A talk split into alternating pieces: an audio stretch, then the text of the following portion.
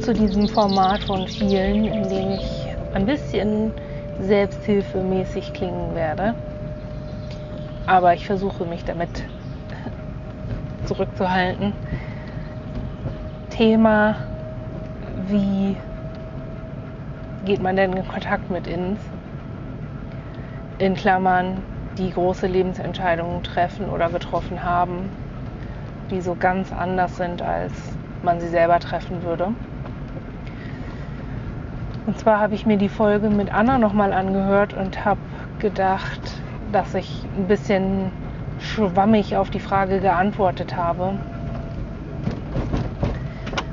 weil ich selber weiß, was ich damit meine, wenn ich sage, ich versuche verständnisvoll auf andere ins zuzugehen und ja, mir vorzustellen, warum sie bestimmte Entscheidungen wie treffen.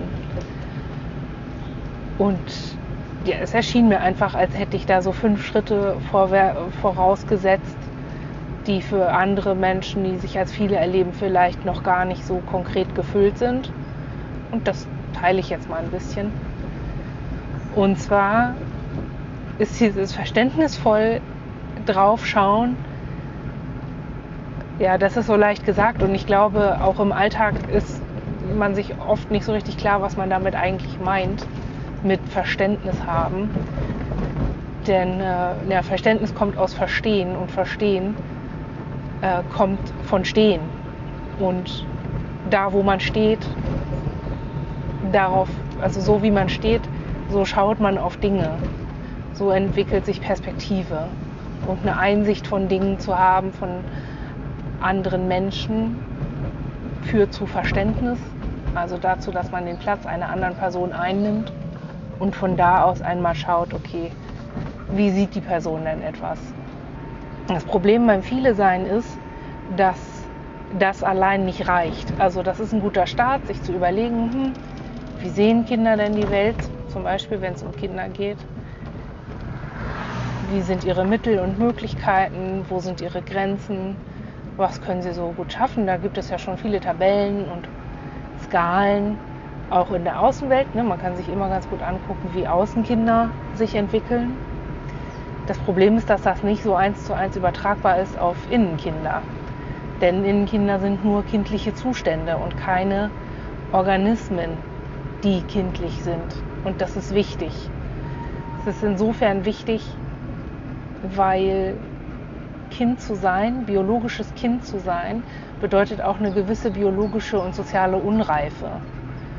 Und ein kindlicher Zustand von einem erwachsenen Menschen bedeutet eine erwachsene Biologie, eine erwachsene Reife.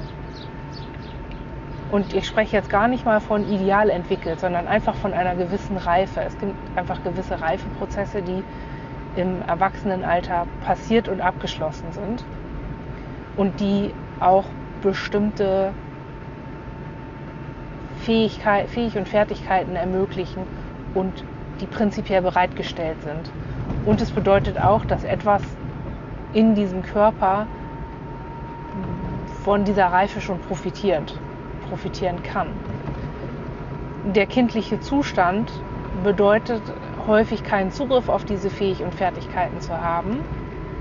Also ne, zum Beispiel die Erinnerung daran, dass man schon ganz oft mit Messer und Gabel erfolgreich gegessen hat oder dass man Auto fahren kann oder dass man Verantwortung tragen kann für bestimmte Situationen, weil man sie komplett überblicken kann oder so. All das kann äh, nicht zur Verfügung stehen und so entsteht der Eindruck in einem kindlichen Selbstzustand, also übersetzt, wenn ein Innenkind präsent ist und den Alltag befüllt, dann ist es unreif wie ein Kind. Aber gerade wenn es darum geht, in Kontakt zu gehen mit diesen Kindern oder eben auch mit anderen Anteilen, die vielleicht das gleiche Alter haben wie ich, aber nicht die gleichen Lebenserfahrungen gemacht haben, halte ich das für wichtig im Hinterkopf zu behalten, weil man sich als Erwachsenes allgemein alltagsfähiges Innen als Alltagsperson, da kann ich mir noch tausendmal Gedanken darüber machen, wie es ist, was Kinder können und was Kinder nicht können und so weiter.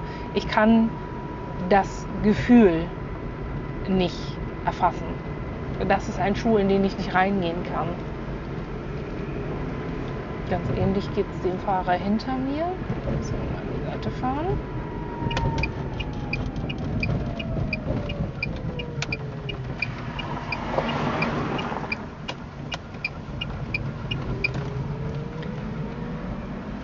Immerhin hat er sich bedankt. ähm, genau, also das ist wichtig. Sich reinversetzen heißt, die Perspektive annehmen zu können und das können wir über äußere Vorgaben äh, herausfinden. Dieses Vorgehen hat aber Grenzen, wenn es darum geht, bestimmte emotionale Vorgänge oder das Lebensgefühl eines Kindes nachzuempfinden. Das funktioniert so einfach nicht. Und das funktioniert auch nicht bei Innenkindern.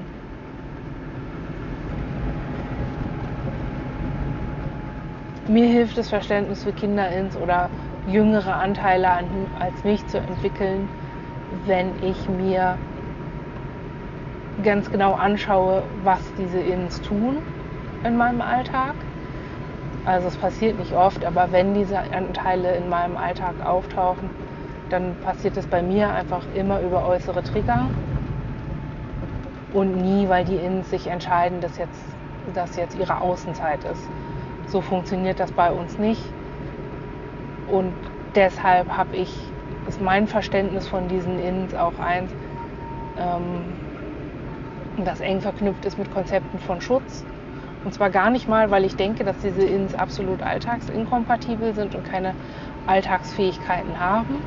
Da lerne ich jetzt, je mehr Kontakt ich habe, lerne ich immer deutlicher, dass sie tatsächlich sogar sehr ausgeprägte Alltagskompetenzen haben und in manchen Bereichen sogar kompetenter sind als ich oder andere Kompetenzen mitbringen als ich. Aber verknüpft mit diesen Zuständen, mit diesen Ins, ist einfach, dass sie keine erwachsenen, vollorientierten Entscheidungen treffen können. Einfach schon dadurch, dass bestimmte Inhalte nicht zugänglich sind. Wenn ein In meine Telefonnummer von zu Hause nicht im Kopf hat, dann ist das in Gefahr. Dann meine Telefonnummer zu wissen gehört zu meinem Sicherheitsnetz. Und ja, ich könnte jetzt 5000 ähm, Sicherheitsoptionen mir dann ausdenken für speziell dieses Kinder-In oder für speziell das Auftauchen von Ins. Ich kann aber auch schauen, dass ich ein Triggermanagement habe, um diese Anteile dann entsprechend nicht oft in meinem Alltag zu tragen kommen und ich entsprechend auch nicht so oft in Gefahr bin. Oder genau sofort in Gefahr bin, wenn ein solcher Anteil aktiv ist.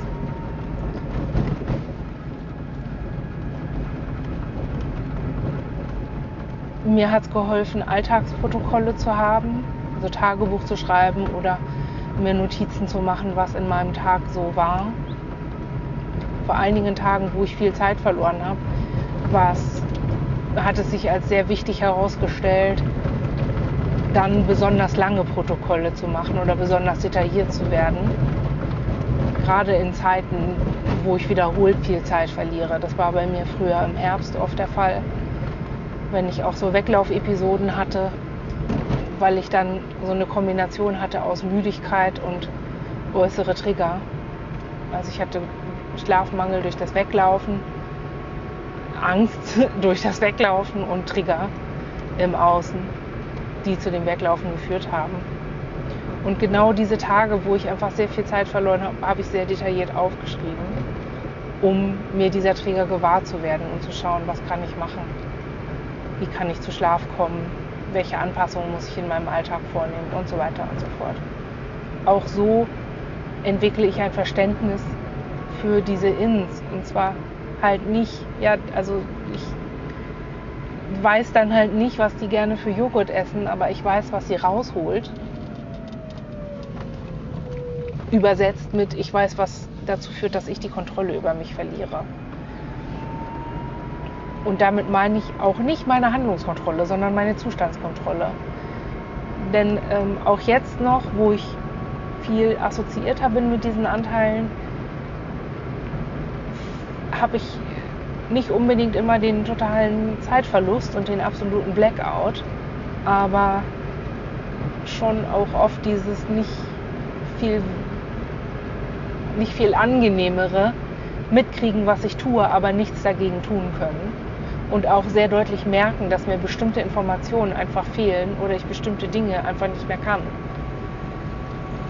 Also sich selber sehr kindlich zu fühlen und zu merken, dass man sehr kindlich denkt und sehr kindlich spricht, ist auch nicht gerade angenehmer, nur, wenn man's, nur weil man es mitkriegt. So viel dazu. Aber diese Zustände helfen mir auch, mein Verständnis für diese Anteile zu vertiefen. Denn ich merke eben genau diese emotionale Ebene, die ich am Anfang aufgemacht habe oder berührt habe. Es ist das eine zu wissen, Kinder können nicht Auto fahren. Es ist das andere, im Auto zu sitzen und wirklich nicht zu können, weil man sich gerade kindlich fühlt, weil gerade eine Alarmsirene angegangen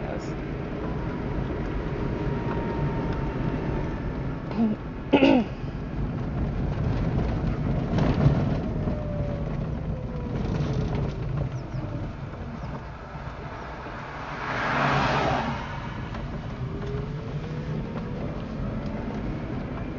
glaube auch, dass man in diesem Verständnisprozess oder in diesem Versuch der Annäherung ähm, sich selber als erwachsener Anteil oder als junger Mensch, älterer Anteil, alltagsnaher Anteil, ähm, so ein bisschen offen sein muss für die eigene Arroganz oder, die, oder eigene Überheblichkeiten oder eigene Annahmen, die man hat, aufgrund der Fähigkeiten, die man hat. Also sich sehr sicher zu sein, dass man selbst immer die richtigen Entscheidungen trifft.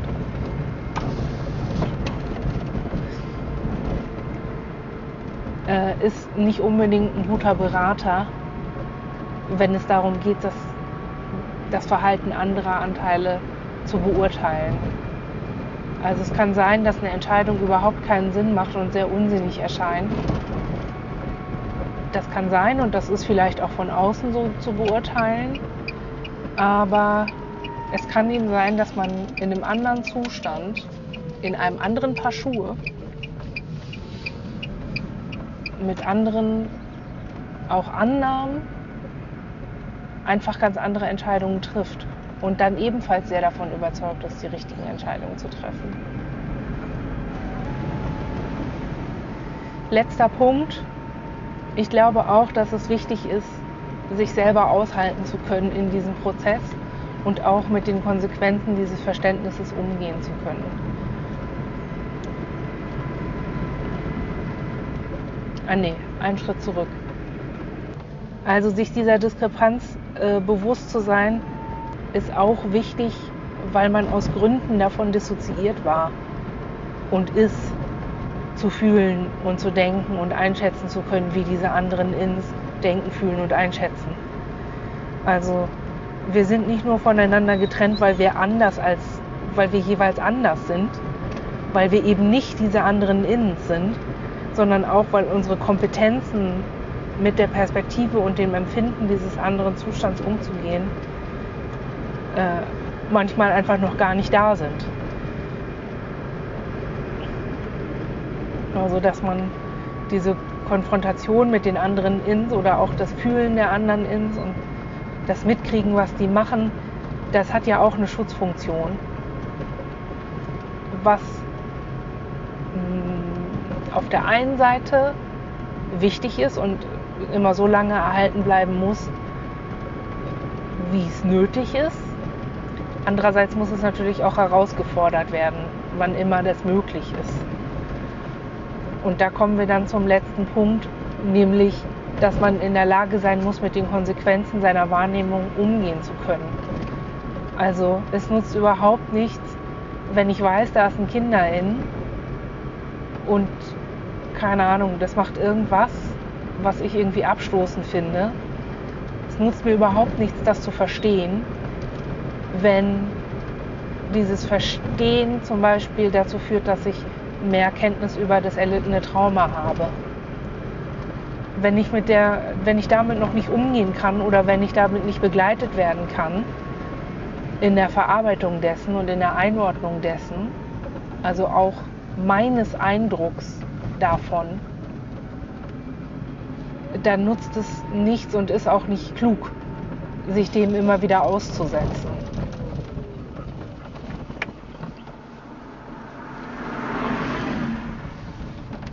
Ein akutes Beispiel zum Beispiel, ich habe Ins, die immer wieder Essen verstecken und ich krieg das, ich krieg's hin zu merken, dass sie es machen, ich krieg's hin mitzubekommen, dass sie es tun.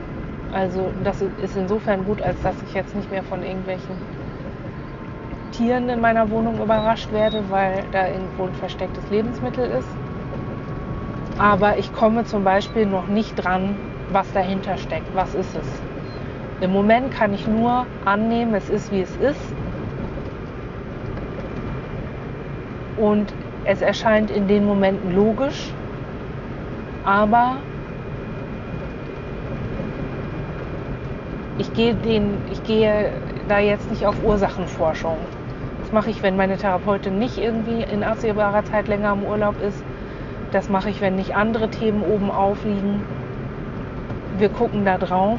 Essen zu verstecken an sich ist eine Entscheidung, die ich nicht treffen würde, aber es ist auch keine Entscheidung, die jetzt krass irgendwie alles durcheinander wirbelt in meinem Leben, sondern die ich auch in einen zeitlichen Ablauf bringen kann.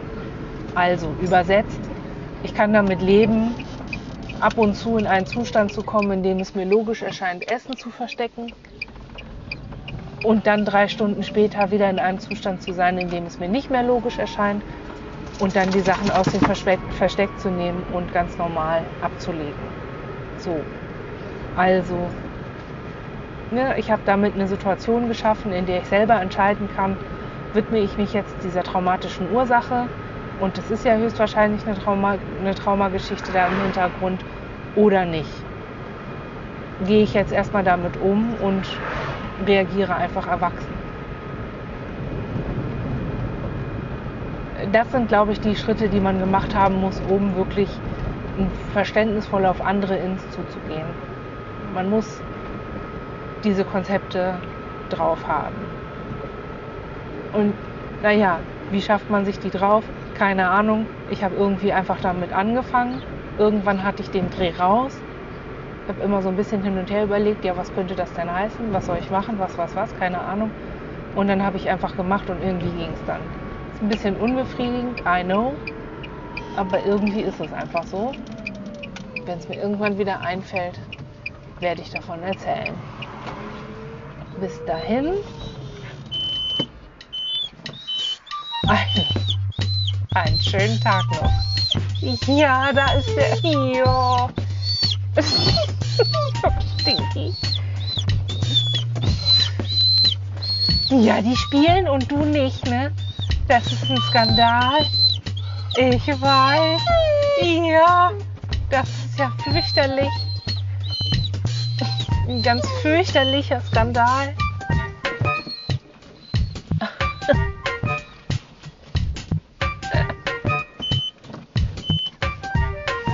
denn das Auto so viel? Himmel. So.